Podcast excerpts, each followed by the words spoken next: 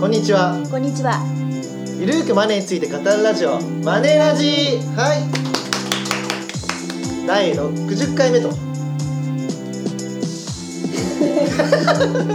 何もなしですかリアクションはいや、ぼーっとした。すごいよ、六十60回回ですごいよ、ね。ということでねすごいね、すごい、すごい。はいこの番組はですね、はいポッドキャスト番組なんですけども、はいはいまあ、ゆるくねうマネーとか、ん、うん、まはあ、仕事とか、いはい。まあ、前回は時間についても語ってあーはいはいいろんなジャンルをお話ししてるんですけども、はい、本当にねうん筋書きがない感じでね本当ね、なんかだらだら喋ってますけどね。そうなんですよあのねこれこの前ですねあのプロフェッショナル流儀っていうのが NHK であったと思う見んでますしけた、ど見ました。ヒカキン。ヒカキンさんがね、はいはい。出ててねうん、あとヒカキンさんの他にはゲームなんだはいはい。なんだっけ。ゲームをする人有名な方プロゲーマープロゲプロゲーマーのーマーと方かね、ああいう職業あるんだって、そうそうそうちょっと。あ、そうなんだと思ってそまうす。そうそうそれでその中で、まあ、ヒカキンさんが、まあ、僕の番組では商品紹介のページがあると。うんうん、でその商品紹介は商品の内容を全部知った上では紹介しないと、うんうん、言ってましたね。視聴者の方と同じ目線でリアクションができるように、まあ会社の情報とかは調べるけども、商品の内容は調べないで取ってるんですとこうん、うん、と言ってましたよ言っねて。ましたね。そうでどうやったら面白く紹介できるかっていうのを、うんその都度考えてやっているっていう感じなんはで、いはい。まあ、僕たちもですね、うんまあ、ちょっと参考にしつつあのテーマだけなはんか決めそてんなねヒカキンさんと一緒にあしていいのかな。のーテーマだけは決めて、はいはいあのーまあ、自分が思ったことを考えて話すっていうことをねなるほ、ど。はい、していきたいなと、ははい、でこんなことってどうなのっていう、ねはいはい疑問があればい。すぐにね、うん。はい。はい、解消できるような、うんはい、番組にしたいなと思っております。はいはい。はいで前回に続きまして今回も、うんえー時間について、時間について。うん、で前回番組の終わりで、うまあ、時間をテーマにしたサービスん。うん。が結構あるよっていう話をしました。うん。で、まあ、前回、ね、参考させていただいたお金2.0こはい。れはメタップスの社長佐藤さんという方が書かれた本ですけどうんも、まあ、タイムバンクっていうサービスだったり、はい。まあ、バリューっていうサービスがあるんですね。うんうん。はい、でタイムバンクっていうのうはん。謎やということなんですけども、はいはい。まあ、自分のですね、まあ、時間を売れるんですね。うーん。うんまあ、何でもいいんですようん。例えばうん。ファイナンシャルプランナーだったらマネー相談するはいはいはい。時間を売ればいいんですね。うんうんうんうん。で時間を売ったらその時間はマネー相談にしか使えないんです、うんうん。なるほど。はいうんそういう時間の売り方なんですうね、ーん。はい、今高山さんには1い時間相談すると例えば3万円だとするじゃないですか、はいはそれが1年後2年後には上がっているかもしれないですよねい。まあね。そう5万円とか10万円になってるかもしれない、うん。それを将来の値上がりの時に売るとかね他人に、はああ。い、そういう時間売買を考えてるのがタイムバンク面面白いですよねなるほどね。でこの考え方はなんですけどもうん。なぜこういうのを作ったかっていううと、ん若い時って時間はあるけどお金がないじゃないですかうん。うん。まさに。でも時間ってどんどんなくなってきますよね本当ね。そ本当実感する。うだから、うん若い時の方が時間の価値が大きくなるような仕組み作れないのかっていう、おーなるほど賢いうん、だから若い人の方が、うん多分ね肉体労働的なやつは高いんでしょうね時間はねなるほどね、だからまあ死ぬ間際だと多分どんどん価値は下がっていくと思うんですけどまあそれまたちょっだとから若いうちからちょっとねあの油が乗っていく時間につれて価値が上がって、はいで死ぬに加速すれてまた下がっていくみたいな、あーそういった形状を描くグラフがね描けるんだと思うんですけど、なるほうど、ん、そういったね、うんはい、あの個人の時間にフォーカスしたサービへスー時間切り売りサービスとおおいうことですへね。えはい、でバリューっていうのは、もう本当に個人の価値に頂点を絞ってですね、はいはい時間とかも含めてですよ信用影響力評価期待値などを全部含めて可視化して数字にするんです、へえうんまあ、具体的には、うんその個人が出しているそのサービスうんうんを購入するんですけどねそれはまあビットコインとかで購入するんですけども、はいはいうんそれを売買するみたいな感じですねえまあだから個その評価を誰人が個人がみんなですするのおー個人が上場するって感じです株式みたいにへえ世にも奇妙な物語とかで出たことがあるようなはいはい個人について株価がついてるような感じですへえだから Facebook の「いいね」数とかファンファンの数 Twitter のフォロワーとか、はい YouTube のチャンネル登録者数とか、そういうのとかも含めた、うんうんうんはい、価格がついてると、ほはい、そういうう感じですすねごいねそれはい、あの VA というですねバーチャルトレーディングカードのようなアイテムを購入して支援するとでその VA を誰かに市場で売ることもできると、へえまあ、ちょっと前に YouTuber のヒカルっていうヒカルさんっていう人がいるんですけどはもいはいはいまあその方がね、うんまあ、そのバリューのサービスで、まあ、詐欺まがいのことをしたみたいなのでね報道があったと思うんですけども、うんうんうんこのバリューっていうサービス自体はね別に面白くてですね、まあ、そういうなんでしょうねインフルエンサーが売り抜けるみたいな、まあ、インサイダーみたいなのがまだできちゃうかもしれないので、はいはまあ、もう少しちょっとサービスの補正が必要だとは思うんですけども、いまあ、そういうのがあったりしますえー、でもなんかそれすごいねなんか自分の評価がすごいこうそう問われるというかだから価値なんですよ価値主義個人価値個人の価値にフォーカスを絞っている、へまあ、どんどんそうなるんじゃないですかーなるほどだってロボット AI が代替してくれますから、い誰でもできる仕事なんてなくなるんですようんあなたにしかできない仕事っていうことをどんどんどんどん注目されるまあ確かにすごい売りがないとね、やっぱりね確そうかにこれからは厳しい時代かもしれないです、ね、だから誰もいない市場を見つけてうんそこの独り勝ちを目指すでそれがそその市場は自分が楽しいものだって一番いいですよねまあそうだねそれはねやっぱ楽しんで仕事できるといいもんねそうそうそうそいやでもこれから厳しい時代ですうねそう個人が主役の経済システムがもうできつつあるというかすでにあるんですよインフルエンサーっていう人たちがいるんですからはいはいはいうんだから僕たちもそうですよインフルエンサーみたいなもんなんですよ本を出してでもまだなんかねだから全然影響力ないは 影響力はないけど、ね、小さいじゃないですかだからそれをもっともっと伸ばしていかないといけないんですよ、なるほどうん、そうそうそういう時代ですまあ皆さんに応援していただかないとねでお金があってもしょうがないんですよそういった目に見えない資産ファンとかっていうのは資産価値があるってことなんですいはいなるほどねキングコングの西野さんっているじゃないですかはいはいあのお笑い芸人なるほどのあの方はお金をないんですってねうん、へえ現預金ほぼないんですってあそうなの全部投資に回してるって言ってましたへえ一部はぼあの募金しておう寄付してえらいでもその投資っていうのはおあの株とかじゃないですようんなんかのサービスとかあーいろんなサービス新しい新規サービスに全部投資回してると、へえすごいねうん、でどうするんですか何かあったらなんか食べられない生活できないじゃないですかって取材をされて、うんうん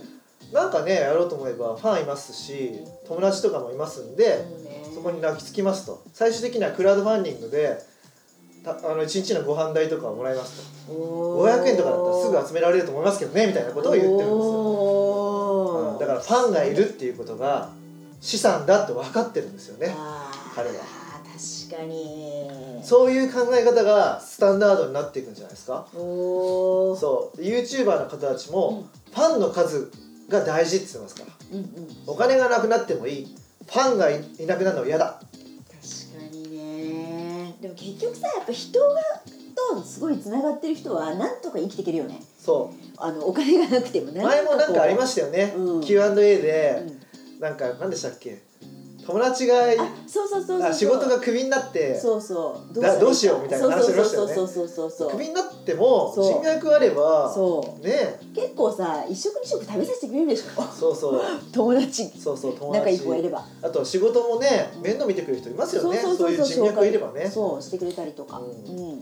だからライフシフトの考え方もまさにねうん正しいんですようん、健康とね人脈とか無形資産確かにねスティーブ・ジョブズうんは死ぬ間際にうんうんまあ文章なのか話したのかわかんないんですけども、はいはいその最後に残した言葉っていうのが、うんまあ、記事にも出てると思うんですけども、うんなんて言ったかっていうとですねあの今までもう周りも見ずにもう仕事ばかりしてきたとうんもう稼ぐことだけに執着してたとうんで気づいた時にはお金はたくさんあったけど人周りに人とかがいなかったうしん健康も悪くなってたとうんお金はある程度あればあとはもう人脈とかコミュニティ形成とか健康にもっとお金を使っておけばよかったとうん言ってたんですね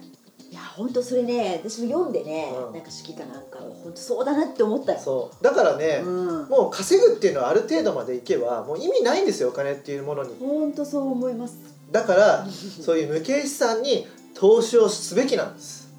いやでも本当ねあの、うん忙しいとさ友達とも会う時間が取れないとか、うんうんまあ、結構あるんだけどいやそれ意識しなきゃダメだよねそうやっぱり本当にうんうん、そうなんですようんだからそういうコミュニティを作ったりうんする、はい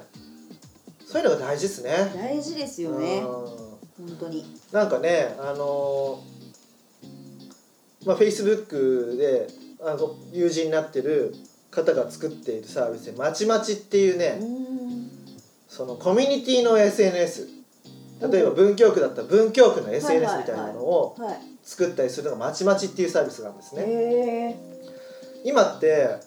なんかマンションね住んでても挨拶とかしなくなってますよね。今ね本当に昔は互助会っていうのがあっはいはいはたんでいあすっよた。あったねそれで地域で助け合うとかあったんですよはいね。はいはいそれが薄れていると。でも最近はそういうのもまた盛り返してきて地域コミュニティ作ろうあーと地域内で通貨作っちゃうとかあるわけじゃないですか。なるほどなるほそれこそ仮想通貨だったり、どはいはいそういったことをうのなんか促進するためにうんそういう SNS があったりとか、んなるほどそうこの前あのクラウドファンディングで、ね、ご紹介した山本さんとか、はいはいまあ、そういう地域コミュニティのねあ活性化するようなことをやってますけどもそうですよねそれが大事になっていくんですよねう、んうんはい、なるほうどん、だからそういうのがあった時に積極的に皆さん参加するっていうのがいいのかなと、確かにねそれ大事かもしれないですねやっぱねねその例えば、まあ、定年っていう概念もなくなると思うんですけど今後ねうんでもただ仕事を辞めるっていう時期は来ると思うんですよはいは仕事を辞めるのか仕事の量を抑えるのかいはいはいそうなった時にじゃあ仕事してない時間何に使うのかっていう話ですよね。あだからさほら定年退職したお父さんがさ、うん、家庭にも居場所がなくてさそうそしてさなんかさ友達もいないからさそうすっごい孤独でさ、うんあのうつ病になるっていう人多いそんう聞そうくそようそうだからやっぱそうならないようにねで別にさなんか子供もいないじゃないですかもう独立してるからね独立もうしてねねで奥さんとの毎日っていうのもまあ夫婦円満だったらいいかもしれないけそうだってど奥さんは奥さんで、うんやっぱり旦那にほっとかれてるからコミュニティできてるのうん、奥さんは奥さんの主そう婦ですコよミュニねティがそうそうそう子供のコミュニティを通じたやつそうそうですそうそうね小学校とか中学校高校とか大学とかそう近そ所うともうかできちゃってるからあのだから旦那さんだけがこうなんていうの孤独みたいなそうだからあるよねねうん 本当コミュニティにねう、んうん、大切にした方がいいなと思うんですよいやだからといって異業種交流会とか行けとかじゃなくてそうそうだ異から業種交流会はね正直僕行っても意味ないかなと思うのであだ行かなくていいですから通じ合あのうねねコミュニティねうんリスナーにねそういうこ交流会の主催者の方がいらっしゃったら申し訳ないですけどそうだよ正直まあ主催者はお金儲けでやってるわけだからうん異業種交流会とか、うん、異業種交流会に行くって人たちは意味ないってことを伝えておき ます。それよりも本当にまあ交流会の中でも信頼できる人がね主催していて まあそうですよね優秀な人たちが集まるっていう中には積極的に行った方がいいと思いますけど、うんうんはい。っていうね、はい、はいお話なんですが、はいはいまあタイムバンクとバリューっていうサービスがありますよと。なるほどはいはいあのーね気になった方はリンク載せておきますので、はいはいうんクリックしていただければと思います。はいはい。あとね、あのお金2.0っていうのは、まあ前回のポッドキャスト番組にも、はいあの貼っときますし、今回もね、はいあのリンク貼っときますので、ははい。い今ね書店に行ったらもうすごいですね平積みにあなこってれるね平積みです。これねこね今12万部売れてますんで、ねはい。れねすごいですね七釣りですって。私たちもそうなりたいねね、これすごくないですかだって七釣りですごいよ12万部って相当吸ってますよ一回一回をはい、はい、まあというわけでねはいはいであとまああの前回の放送で最後にあのスキルシェアああなんかはいはいうん、どうしても時間のシェアっていうとスキルを自分のね時間をシェアするっていう概概念に行きがちなんで、まあ、そういうスキルシェアっていうサービスもあるんですけども、はいはいスキルシェアはですねココナラっていうサービスだったりとか、タイムチケットうんだったり、まあ、ストリートアカデミーストアカっていうのがありますね、うんまああのストアカは教えたいと学びたいをつなぐ、まあ、サービスですね、はいはいはい、誰でも先生になれるしうんうん誰でもせ、生徒になれるよとはいはい感じですで同じような感じであのみんなの得意を売り買いしようっていうのがここなら、ああはいはいうん、でタイムチケットは隙間時間を売買しようよみたいな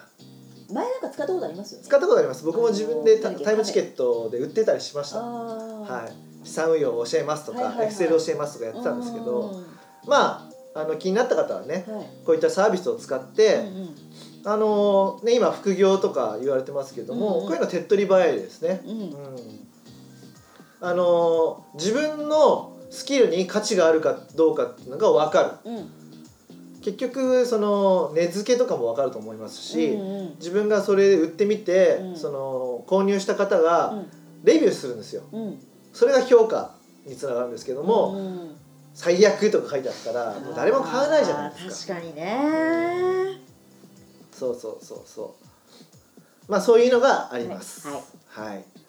はいっていうのでまあぜひねうんあの気になった方はあの活用してもらえればなとうん思います、はいはい、というわけでどうしましょうかこの後は ね時間のね話でしたがはいうんどうしましょうかって急に振られてもねうんいや思う思うところはいまだ時間ありますからあでもねなんかその個人価値のその価値っていうところは本当にね最近問われてるなと思っていてでそれ分かってはいるんだけど目の前の仕事とかの忙しさだったりうんうん子育ての忙しさとかで、まあ、正直そのインプットの時間が取れないなっうんうんていうのがまあ言い訳しちゃいけないんだけどそれが結構悩みだったりするからそこは課題だなっていうのはありますよねうん本当に。なるほどねそうそうすると何も変わらないですけどねそうなのだから結局なんかさやっぱアウトプットばっかりしてるとなんかどんどんどんどんなんかこう知識は放出していくんだけどやっぱ新しいものを入れていかないとなんか全然進化しないよねっていうのはありますよね。だから、うん まあこれはですね、まあ、ビジネスやってると思うんですけどビジネスは仮説検証を繰り返すんですよ、はいはい。でそこには絶対に評価軸が必要で、うん。こうなったら OK こうなったらダメっていう指標を必ず入れているのうと、んうん。あと期間を定めないといけないんです、ああ確かにね。ということはそれも個人にも置き換えとてう仕組み化すればいいんですよん。なるほど。この期限の中に必ず一冊は読むとか、うん確かに。じゃあこの一冊を読むためには毎朝何時のに読むとか、うんうんまあそうですね。はうい、ん。そういうことをやっていくうんじゃあ1ヶ月で1ヶ月で1冊はちょっと少ないと思うんですけどね少正ないね直ね正まあ直ね。仮にじゃあ1冊だとしようか、はいはい。そうなった時に何冊何ページまで読んでなかったら危ないっていうのは分かるじゃないですかうんまあそれはね確かに。そういうのを適宜仮説検証のその検証する部分を細かいところに入れといてうんうん。で達成するとうん。で1冊飲んだら必ずレポートも書いてね簡単なね、うん。簡単なレポート書いておいた方がいいんですよはいはい。後で振り返った時にはこんだけ読んだってなりますからね、うんで読んで終わりだとお、あのー身についてないのでアウトプットが必要なんですよねそうアウトプット必要だよねそう確かにねそうそういうふうな仕組みをするってういんう、うん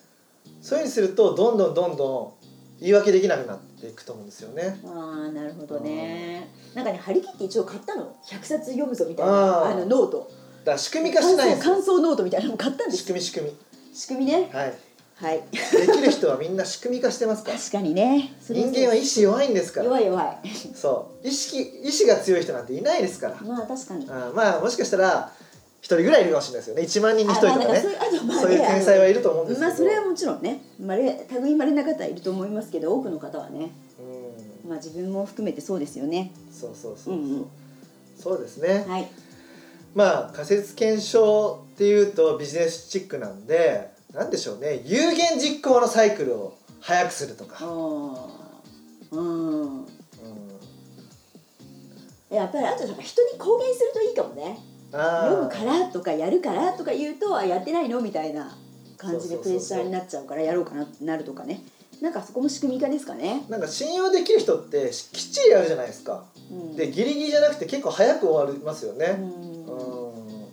まあそういうところをやっていかないと、うんまあ、個人価値も上がっていかないですよね、う、うんんなるほどね。そはい。うだから聞いて終わりではダメ行動うん。で行動もやたらめったら行動してもダメちゃんと検証するところを入れないといけないと、あー PDCA ですよね PDCA その PDCA 回すってさ結構大変だよねやっぱり、うんそうなんですよ、なるほどうん、PDCA っていうのは同じ場所をぐるぐるだから校庭とかをぐるぐる回ってんじゃなくて、螺旋階段を上がっていくイメージですねうん、うん、 PDCA なるほどねで少しずつ成長していかないと確かにはい同じところをずっとマラソンしててもしょうがないですよ、まあそれはそうですねうんうんうんそういったことをね、はい、意識していただいて、うん、ね まあ僕たちにも言い聞かせて、自分たちも ねでも言い聞かせてやっていかないといけないですねそうですね、はいこのマネラジももっとねたくさんの方に聞いていただけるようにね、はい精進して PDCA そう精進していかないといけないいけないしそうですねはいうんはいはいというわけなので、うんぜひぜひ、うんあの今日お話ししたね、はいまあ、個人価値の話から、はい自分のスキルを売り買いする話から、うん最後は PDCA ということで、はいまとめました。はいというわけで頼口大樹と高山和恵がお送りしました。お送りしまたね See you!